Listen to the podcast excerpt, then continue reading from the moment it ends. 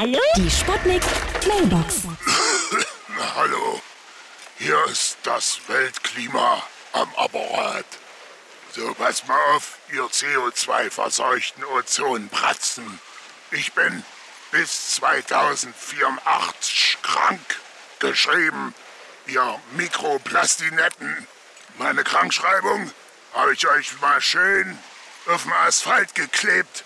Mit Sekundenkleber, ihr Kunden, ne? Achtung, Achtung! Hier ist die Kantine der Poleklinik Nord.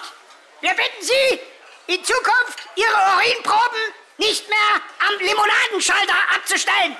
Guten Appetit! Ja? Hallo? Geht's jetzt gleich los?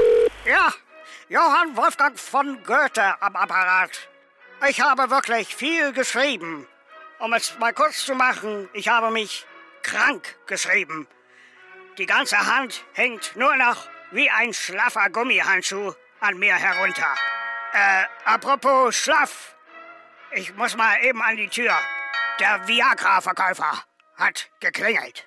Die Sputnik. Sputnik Mailbox. Jeden Morgen 20 nach 6 und 20 nach 8 bei Sputnik Tag und Wach. Und immer als Podcast auf sputnik.de.